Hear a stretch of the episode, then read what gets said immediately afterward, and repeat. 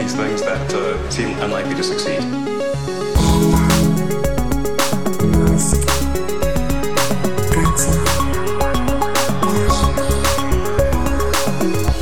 Aquí estamos una semana más en Elon eh, con Alex Barredo y Matías. Si estáis escuchando esto en YouTube, por favor, suscribirse, el pulgarcito, la campanita y todas estas cosas que dicen los youtubers adolescentes, de verdad, que por lo visto ayuda mucho. Si nos estáis escuchando en podcast y ya estáis suscritos, seguid suscritos. ¿Qué menos? Cuéntame, Matías, a ver, ¿qué le ha pasado esta semana a nuestro mayor amigo? ¿Qué no le ha pasado esta ¿Qué no- semana? ¿Qué no le ha pasado esta Eso semana? te iba a decir. Bueno, hemos eh, retrasado el tema de los SMS que tendremos que repasar, pero claro, están pasando cosas, están pasando cosas con, con el tema de Twitter, cosas que probablemente todo el mundo se, se haya enterado ya porque es, un- es muy mediático. eh, lo de Twitter, aunque el juicio no ha empezado y no se sabe si va a llegar a realizarse, a celebrarse. Pero antes, te quería comentar una, una noticia triste. Se acabó el chiste recurrente de los semis de Pepsi que nunca llegan, porque acaba de anunciar Elon Musk en ¿Sí? Que van a iniciar la producción del Tesla Semi, del camión de Tesla, para entregar ya el 1 de diciembre los primeros camiones a Pepsi. Pero, ¿de qué año? no, ha- no ha- no ha aclarado el año, Ah, no, muy ah, astuto, ah. muy astuto, pero eh, técnicamente se refiere a estas navidades, así que el chiste que hacemos siempre de ¿dónde De están los semi de Pepsi? ¿Dónde están los semis? Yo me imagino al señor de Pepsi esperando como el meme este de, de Pablo Escobar, eh, de la serie de Netflix. Pero bueno, ya le llegan, ya le llegan sus, sus camiones y otra cosa sí. antes de meternos en tema Twitter que creo que no podemos pasar por alto es lo de Ucrania. Bueno, bueno, eh, gran decepción. O sea, no hay, no hay otra forma de explicar lo que hemos tenido que leer en la cuenta de Twitter de, Elon. Ahora lo contará Matías, pero quiero dejar claro, o sea, mucha gente se está cayendo del guindo con Elon. Ya se cayeron muchos hace dos años con el tema del COVID, con las conspiraciones, con las mascarillas, con, con todo. Eh, y vamos, espero que mucha más gente se haya caído esta semana y se haya dado cuenta realmente qué tipo de. qué tipo de personalidad, podríamos decirlo, ¿no? Tiene, en fin. Bueno, Cuéntame. pues de la nada, Sí. un día de repente Elon probablemente esté volando a algún sitio y decide sacar el móvil y proponer como solución al conflicto, a la guerra en Ucrania, eh, elecciones en el Donbass, en las regiones eh, que Rusia pretende ocupar, etc. unas elecciones supervisadas por la ONU Sí, claro. Y que, por otro lado, Crimea se reconozca ya oficialmente como parte del territorio ruso. En fin. eh, de verdad, no vamos a meternos en política en este programa, sinceramente. Pero eh, lo, lo comenté en Twitter. Lo comenté en Twitter. Ya sabes que yo en Twitter soy más áspero que en los podcasts. En Twitter siempre voy un poco más a saco. Para bien y para mal, ¿no? Y, y vamos, total decepción con ese tipo de cosas. Le comentaba que parecía básicamente que se habían metido en algún canal de estos de desinformación, algún o que alguien le había contado alguna historia y que básicamente estaba repitiendo punto por punto cosas de la propaganda rusa. Es muy Totalmente. triste, pero bueno. Mm, No, es que de hecho en lo de Crimea tampoco es que yo sea un experto en historia, pero en lo, en lo de Crimea pone Elon que Crimea es- era rusa desde 1783 hasta el error de Khrushchev, que esto, por lo que he leído, es, eh, son palabras casi repetidas textualmente de la propaganda de Putin, porque realmente cuando se entregó esta región en 1954 a Ucrania, una Ucrania devastada por la guerra, em, se hizo de forma totalmente legal y aprobada con unanimidad por el, el Soviet Supremo de la Unión Soviética. Así que eh, no fue tanto un error como algo que se acordó y que fue pactado.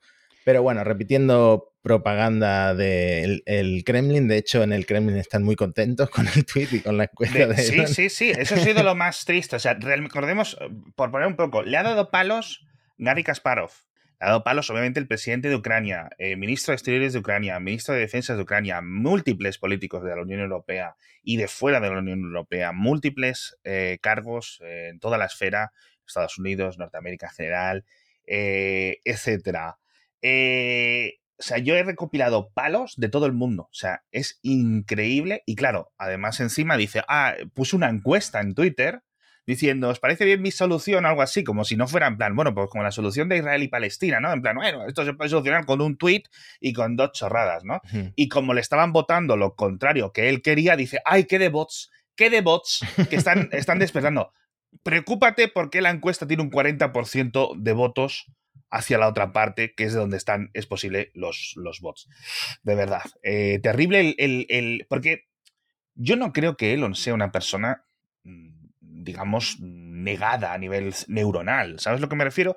Pero sí creo que tiene un poco este síndrome de Kanye West, o él, o Kanye West tiene el síndrome de Elon Musk, por eso se llevan tan bien de pensar que, pueden solucionarlo todo con cinco minutos de preocupación. Hmm. Eh, muy triste, muy triste, muy triste. Bueno, ha dedicado mucho tiempo esta semana Elon en defenderse, aclarando que SpaceX ha gastado 80 millones en lo de los Starlink de Ucrania, que es, pues es una, una ayuda que él, junto con también el gobierno de Estados Unidos, eh, han enviado a Ucrania y que ha sido muy útil, como hemos comentado en este podcast. También ha aclarado que él es súper fan de Ucrania, pero que no quiere la Tercera Guerra Mundial. Claro, lo que no quiere es... a él la Tercera Guerra Mundial le da igual, lo digo yo lo digo yo.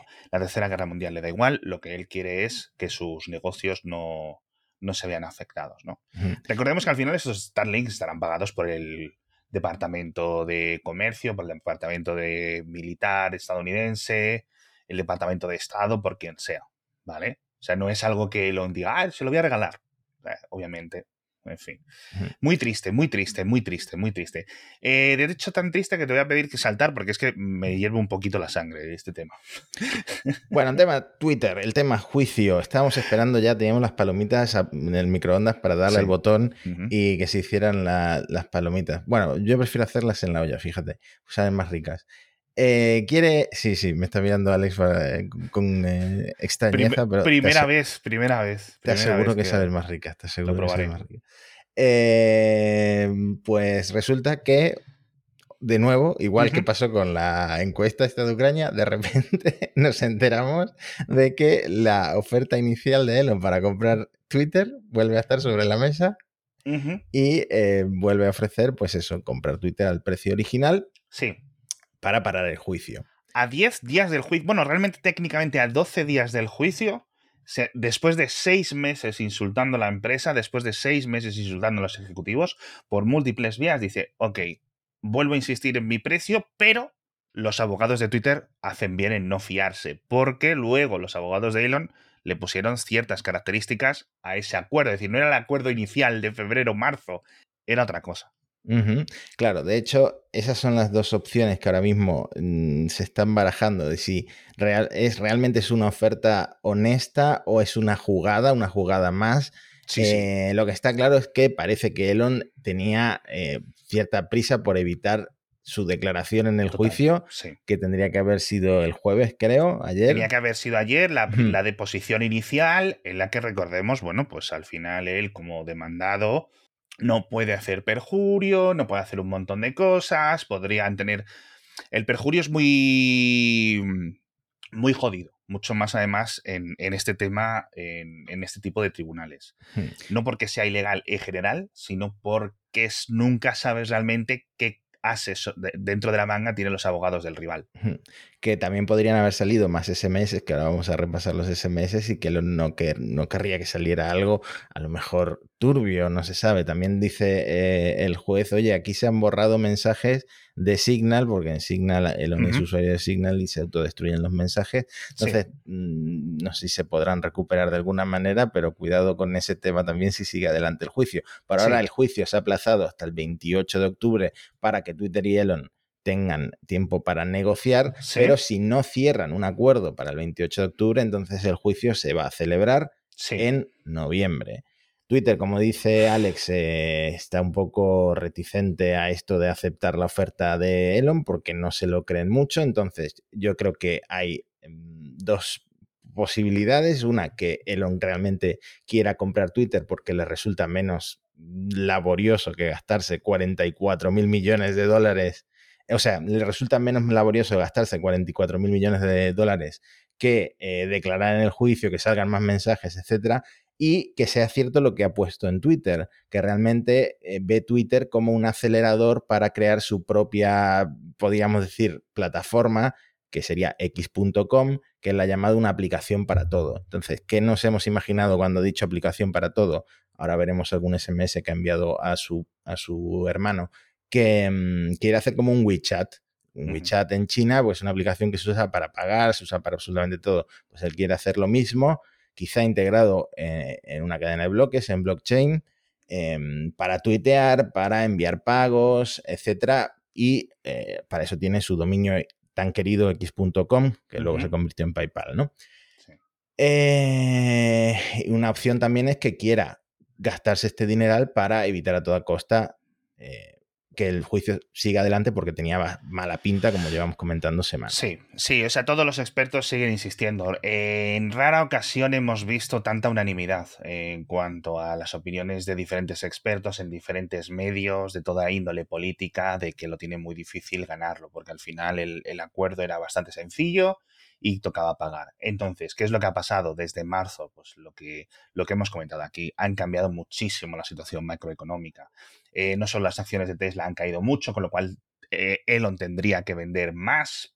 No solo Elon tendría que pagar los impuestos de, de, capitales ¿no? de, eh, sobre esas ventas de las acciones, con lo cual es mucho más que tener 44 mil millones de dólares, ¿no? Es muchísimo más. Claro, a ver, la, acción de Twitter se ha disparado con esta noticia, pero al mismo tiempo los inversores de Tesla están temiendo en esta, este futuro en el que tenga que vender aún más acciones de Tesla para em, comprar Twitter. Decía por ahí un titular, es como eh, vender caviar para comprar pizza, ¿no? Mm, refiriéndose a que Tesla pues, es una empresa más No, no, totalmente, o sea, hmm. totalmente. Hay un gráfico que me ha parecido bastante revelador y es que hemos visto, estamos viendo todas las acciones tecnológicas caer pero vamos, eh, eh, eh, a plomo, ¿no?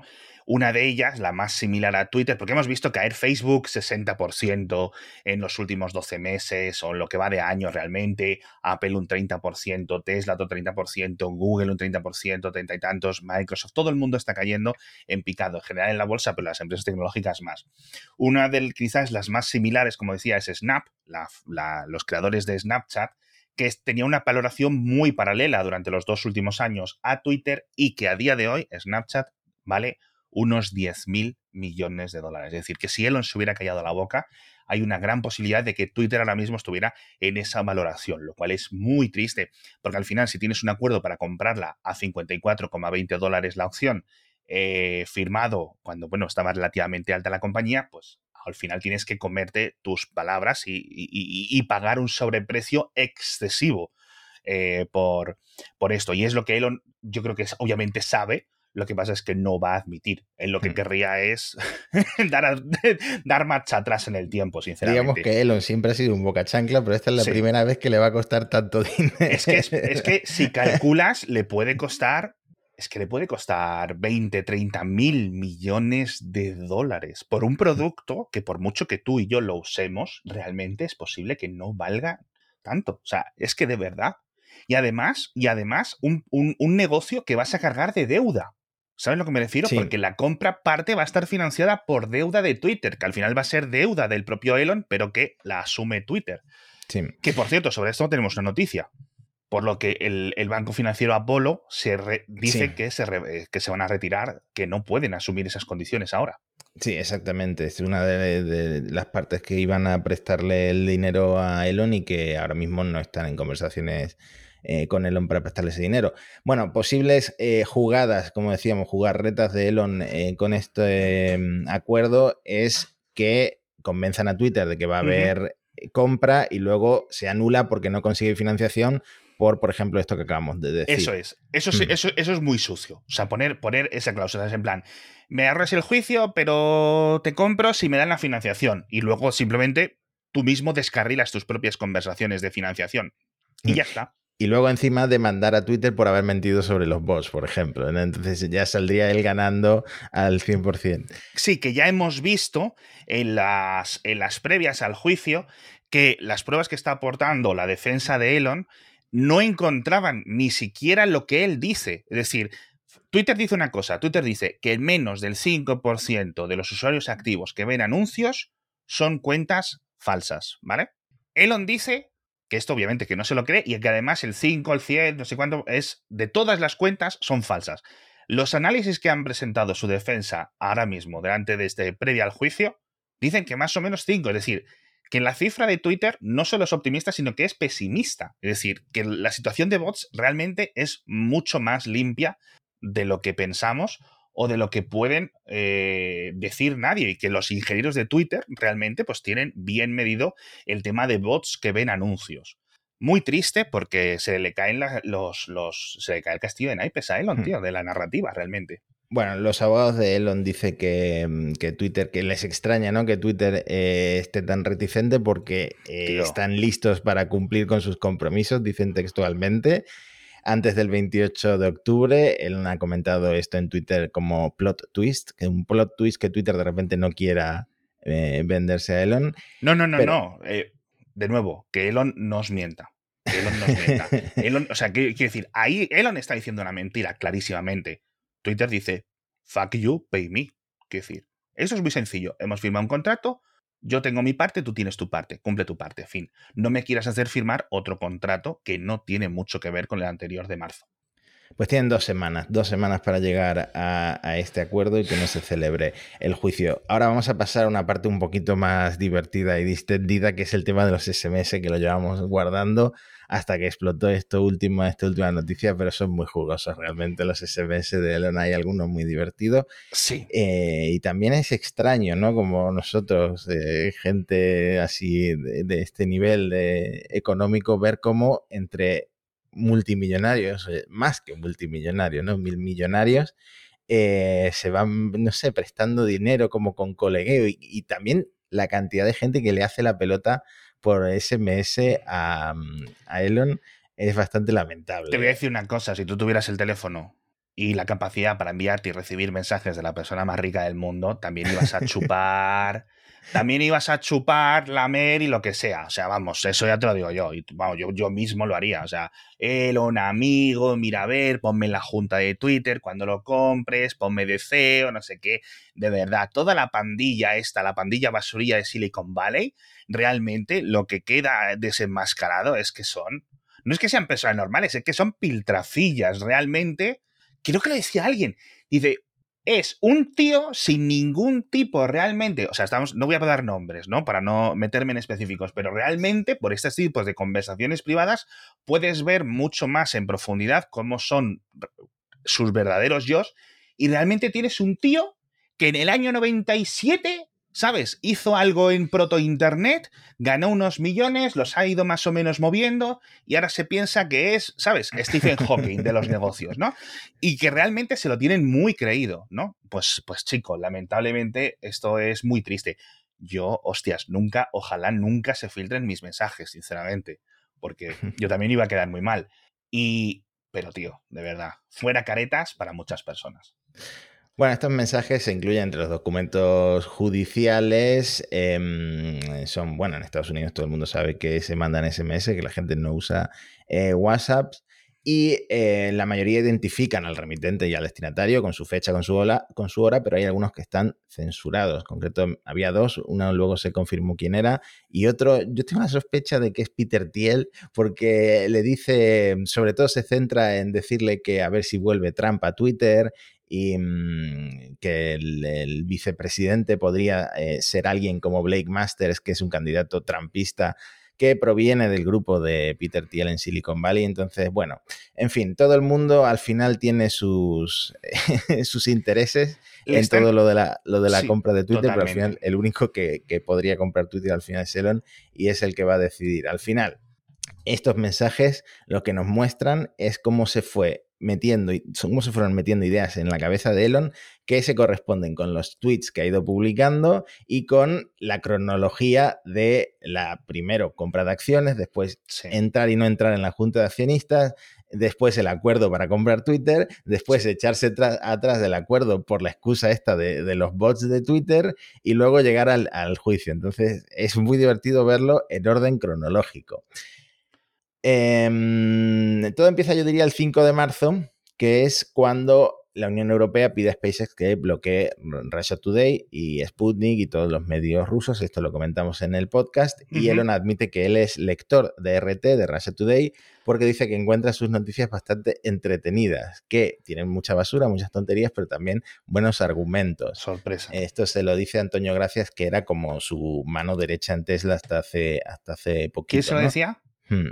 Eh, Antonio, Antonio Gracias. Antonio, eh, menudo personajillo. Claro. Me, sigue en Twitter le, desde hace varios años. Él no entra en Twitter, simplemente hubo un tiempo en el que le dio por seguirme. Tío raro, tío raro. Hmm.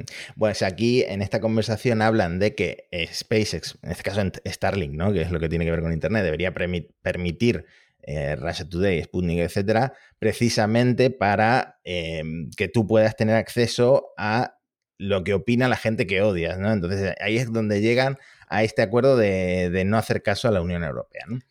Bueno, el 24 de marzo, un contacto que está censurado, que luego se supo que era Talula Riley, su ex esposa, doblemente ex esposa, le, dice textualmente: ¿Podrías comprar Twitter y luego borrarlo, por favor?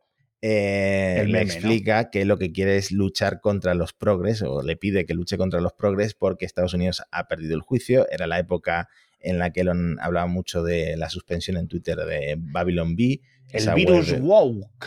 Ah, exactamente, exactamente. Esa época de Elon también comentada en este podcast.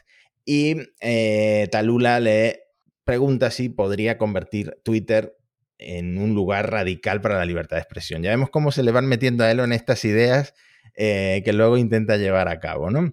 Es el 25 de marzo, después de hablar con Talula, que Elon tuitea la famosa encuesta, la libertad de expresión es esencial para que una democracia funcione? ¿Crees que Twitter se adhiere a este principio, siendo Twitter la plaza del pueblo del mundo?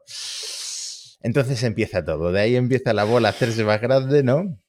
El 27 de marzo, Elon tuitea, em, hace falta una nueva plataforma y le abre conversación Jack Dorsey. Jack Dorsey, todos sabéis quién es, ¿no? Eh, uno de los fundadores de Twitter y fue eh, CEO hasta hace eh, poquito. Eso es. Eh, le contesta a Elon por mensaje, sí, se necesita una plataforma nuevo, nueva, pero no puede ser una empresa, tiene que ser un protocolo de código abierto que ya le está vendiendo su moto, que es lo que él quiere montar, ¿no? Sí.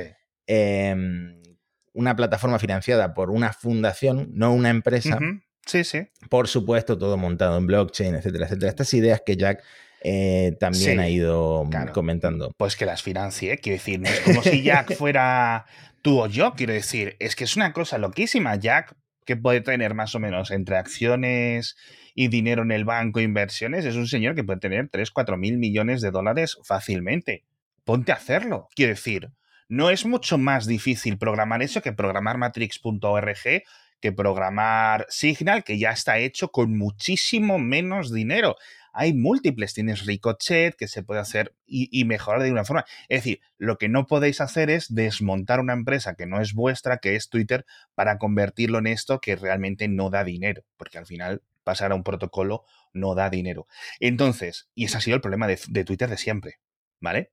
Pero bueno, claro, construirlo es fácil, que la gente vaya es más difícil, y ese es el problema. Hmm. ese es el problema. Pues aquí tienen una conversación telefónica, entonces se pierde parte de lo que hablaron, pero en resumen, eh, Jack le dice a Elon que quiere montar algo cuando ya no tenga ninguna relación con Twitter, cuando salga de la junta y de todo.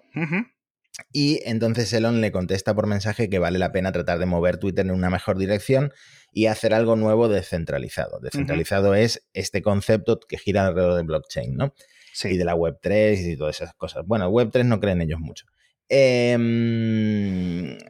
bueno, sigue pasando el tiempo, 29 de marzo, eh, empiezan a escribirle conocidos de Elon, en este caso eh, William McCaskill, que es un filósofo, un autor que Elon recomendó en Twitter, le dice que tiene un colega el millonario Samuel Bankman Fried, que es el creador del exchange de cripto FTX, que quiere comprar Twitter para hacerlo mejor. Intenta ponerlos en contacto. Bueno, es que se están jugando aquí, se están juntando todos los Avengers, macho, de verdad. hostia, tío, hostia, tío. Creo que Elon no le hace mucho caso. Eh, este mismo día Elon comenta a los ejecutivos de Twitter, porque ya están eh, negociando lo de la Junta, etcétera, que, mm, que, no tiene asistenta, que va a, va a, estar sin asistenta un tiempo porque su asistenta ha tenido un hijo. Dice, Jen ha tenido un hijo, así que creo que voy a estar unos meses sin asistenta técnicamente eh, tiene un mogollón de... ¿De quién es el hijo? También te digo, ¿de quién es ese hijo? Eh, Elon. Claro, es que tú cuando ves fotos de Elon eh, que no publica él, que publica la prensa, siempre va con un séquito enorme, pero supuestamente está sin asistente. Em, ahora viene mi mensaje, yo creo, favorito de todo el lote. 30 de marzo, eh, Matías Dofner, que es el CEO de Axel Springer, este grupo de medios. Por ejemplo, en España tienen Computer Hoy, Business Insider. Em, le dice a Elon, ¿por qué no compras Twitter? Lo gestionamos por ti establecemos una verdadera plataforma de libertad de expresión. Sería una verdadera contribución a la democracia, y lo digo en serio. En resumen, compra Twitter y dámelo a mí. Es que literalmente todo, o sea, es en plan, tú sabes en las series cuando tienes un ángel y un demonio comiéndote la cabeza, lo que Elon tiene son 10 demonios en un lado, cero ángeles, no tiene nadie, todo el mundo le está comiendo el tarro y se está aprovechando de él. Algo que ya dijimos en marzo tus amigos o tus amigos te están comiendo el tarro porque eres el único que tienes el músculo financiero, gracias a la apreciación masiva de las acciones de Tesla, para conseguir hacer esto. Es decir, le están usando la chequera. Exacto. Le están metiendo la mano en el bolsillo. Y esto es muy triste, no solo todo, los argumentos falsos, las narrativas creadas a, partir de humo, sino que él no se haya dado cuenta. Esto es lo más triste. Al menos no reconoce haberse dado cuenta. Bueno, eh, Matías este mi tocayo eh, es el que le manda el mensaje más largo de todos los que se han publicado, que es como una, un ensayo sobre todas las soluciones que puede aplicar Elon en Twitter para, no sé, un mogollón de cosas relacionadas con la libertad de expresión. Eh, Matías Dofner, una de las grandes y más polémicas personas dentro del mundo de la prensa, especialmente a nivel internacional, pero especialmente en Europa.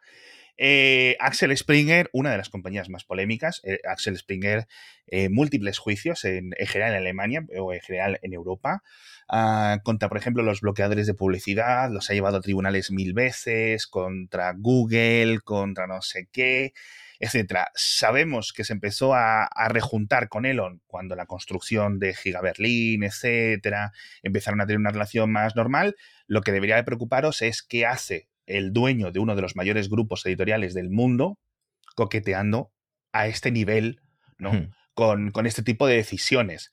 Porque luego, ¿cómo pueden influir las cosas? Es decir, si yo viera a este tío hablarle así a un político, todas las alarmas. Y lo mismo debería, las mismas alarmas deberían de, de salirnos de esto.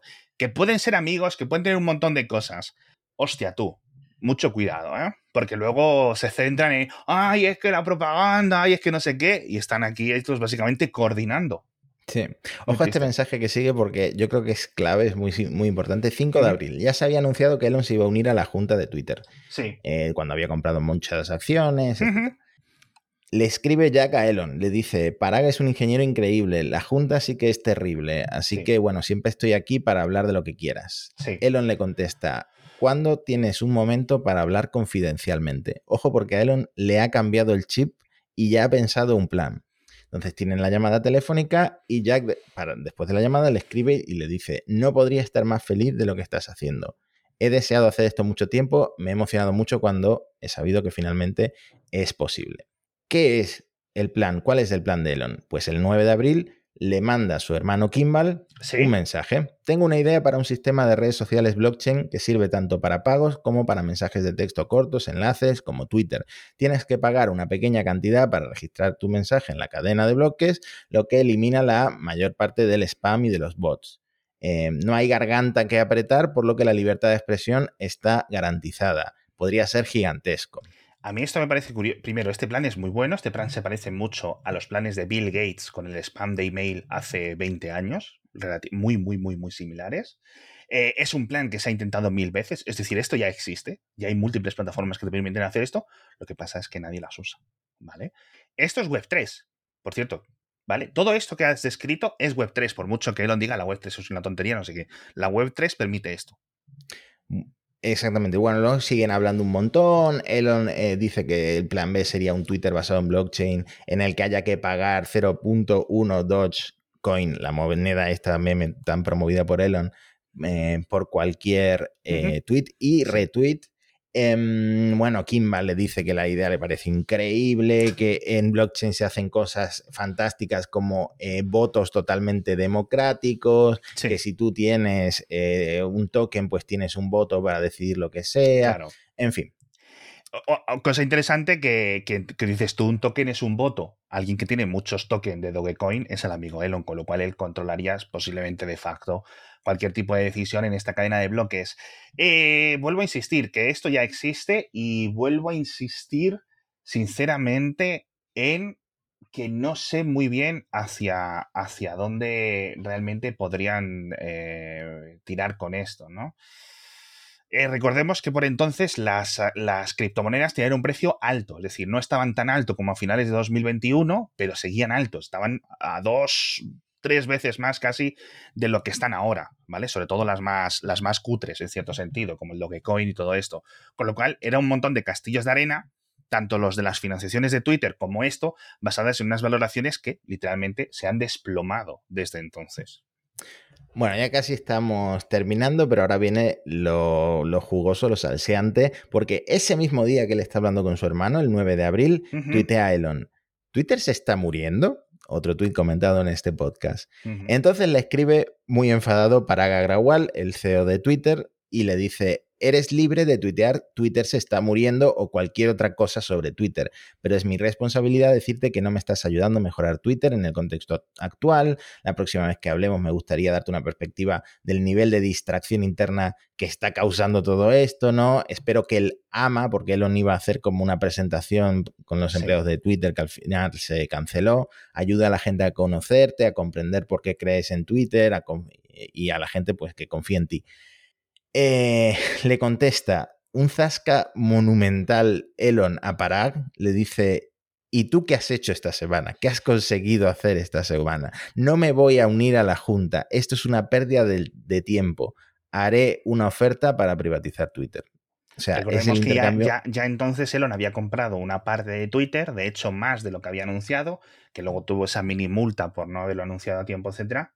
No lo sé. A mí, ¿sabes quién me, ¿sabes quién me ha salido sorprendentemente bien posicionado de todos estos mensajes? Para, para Hasgrawal, el CEO de Twitter. Es la única persona que ha tenido un mínimo de integridad.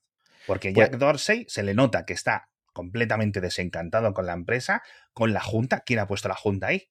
Si la has puesto tú. Estos últimos años tú has ido seleccionando y proponiendo a estas personas de la Junta. Quiero decir, ¿y te sorprende que la Junta sea terrible? Si la habéis construido tú y todos tus amigos, que sois un desastre, Evan Williams, Jared Dorsey, el otro y el otro y el otro, que son, que sois un desastre. O sea, realmente, lo dijo Mark Zuckerberg hace mucho tiempo, una persona mucho más inteligente y mucho más apta para los negocios que toda esta caterva que fundaron Twitter. Dice, la gente de Twitter es un coche lleno de payasos que se ha estrellado con una mina de oro sin saber cómo. Eso es como describió el, fundador de Facebook, Twitter, hace un montón de años. Bueno, Elon se mete con eh, Parag en otras conversaciones, por ejemplo, con Jason Calacanis le dice, eh, por cierto, Parag todavía está de vacaciones de 10 días en Hawái. Le contesta el Calacanis este, que es el más pelota de todos con Elon.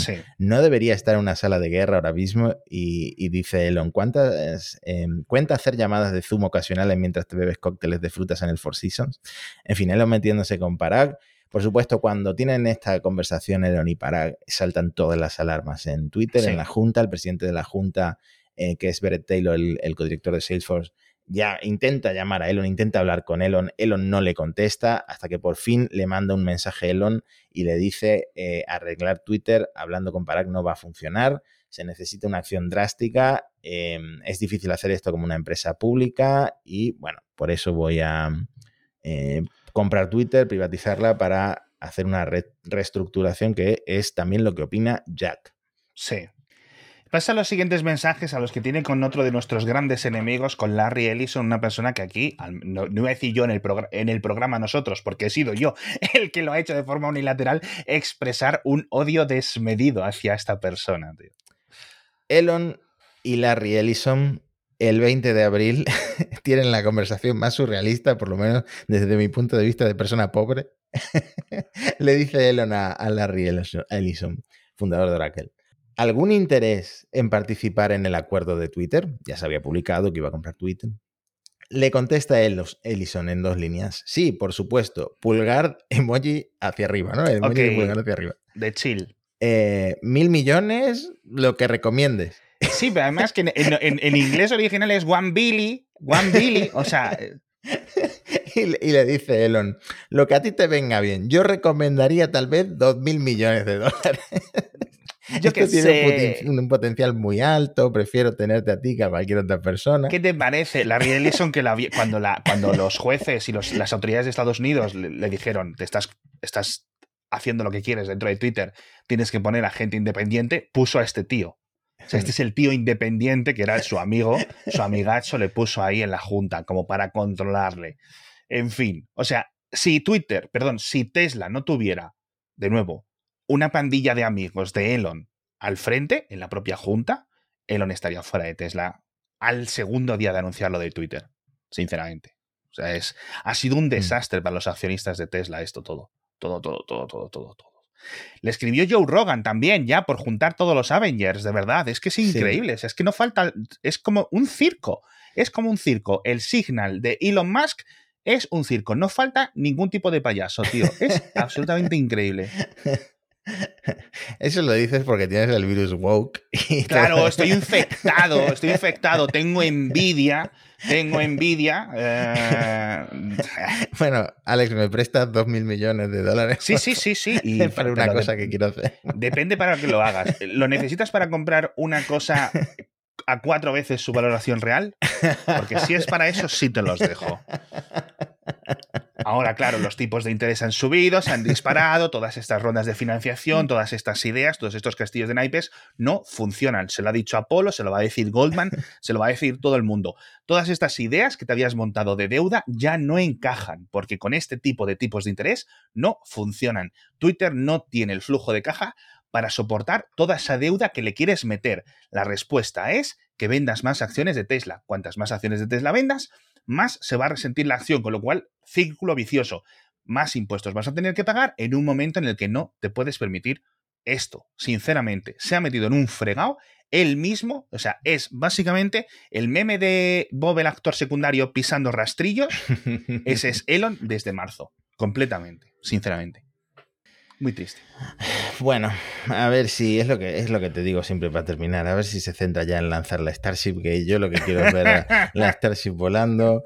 Ya le ha puesto hasta cámaras a los satélites Starlink. Lo he visto. publica fotos espectaculares, vídeos espectaculares desde Starlink. Por favor, vuelve a centrarte en esa parte más de En el día a día, los equipos de los equipos, los equipos que los subalternos de, de Elon han montado estos últimos 5 o 10 años son increíbles. Son increíbles. Y todo se deshace por tener un jefe tan boca chancla. Es absolutamente increíble. ¿Qué necesidad tienes? O sea, te estás jugando 30, 40 mil millones de dólares que no tienes y estás tuiteando planes fantasiosos sobre solucionar el tema de Ucrania, pero ¿qué tienes? ¿13 años? ¿Qué, tienes? ¿Déficit de atención? Porque a lo mejor es déficit de atención. A lo mejor se ha aburrido de hablar tanto de esto con los abogados ha dicho, bueno, pues como no tengo tanto drama aquí, ni tantos dolores de cabeza, me voy a poner con esto. Sinceramente, porque todo esto es una distracción terrible, terrible. Malas y como poco, mala óptica para él, ¿no? En fin. La semana que viene más, Matías, por favor. Sí, cruzamos los dedos para que no pase nada que nos lleve 40 minutos a explicar de nuevo, porque en, fin, en fin, pero bueno, eh, ¿dónde vamos a estar la semana que viene, Matías? Ay, cierto, no lo, hemos, no hemos anunciado en el podcast. Vamos a grabar en vivo, en vivo, en las JPod en Madrid el domingo 16 de octubre. Podéis venir en jpod.es podéis eh, comprar entradas para lo que es las conferencias, talleres, etcétera. Mm, y, nos podéis ver el domingo grabando en directo por la mañana. Domingo 16. Como a las 10 de la mañana. Vamos Mm. a estar grabando Matías y yo en directo a las 10 de la mañana y luego Matías y Javier Atapuerca van a grabar un episodio de Parsec. Yo no sé si va a poder estar porque creo que tengo que dar una charla en ese momento, pero voy a dejar, eh, voy a dejar algunos encargados con las hortalizas para lanzároslas. Eh, estamos preparando cosas chulas, es decir, no va a ser un episodio normal, va a ser un episodio interactivo, va a ser un episodio con participación de la audiencia, así que si queréis veniros a gritarnos, etcétera, lo vamos a pasar bien, vamos a hacer un poco el payaso, como en general hacemos tanto en este programa, y yo creo que nos va a quedar algo divertido. No sé si será el siguiente episodio que salga en este feed de podcast, pero si no es ese, es el siguiente. Así que nos vemos el día 16 en las JPod en directo. Venís, os damos pegatinas, sortaremos cositas, nos veis, nos hacemos fotos, nos abrazamos, a lo mejor incluso organizamos una comida y nos vamos por ahí a hacer una vuelta. Lo vamos a pasar muy, muy, muy bien. Así que ya sabéis, el 16, jpod.es en Madrid, compréis la entrada, creo que son 10 euros solo para el domingo. Así que, planazo. Hasta pronto. Hasta la próxima en vivo.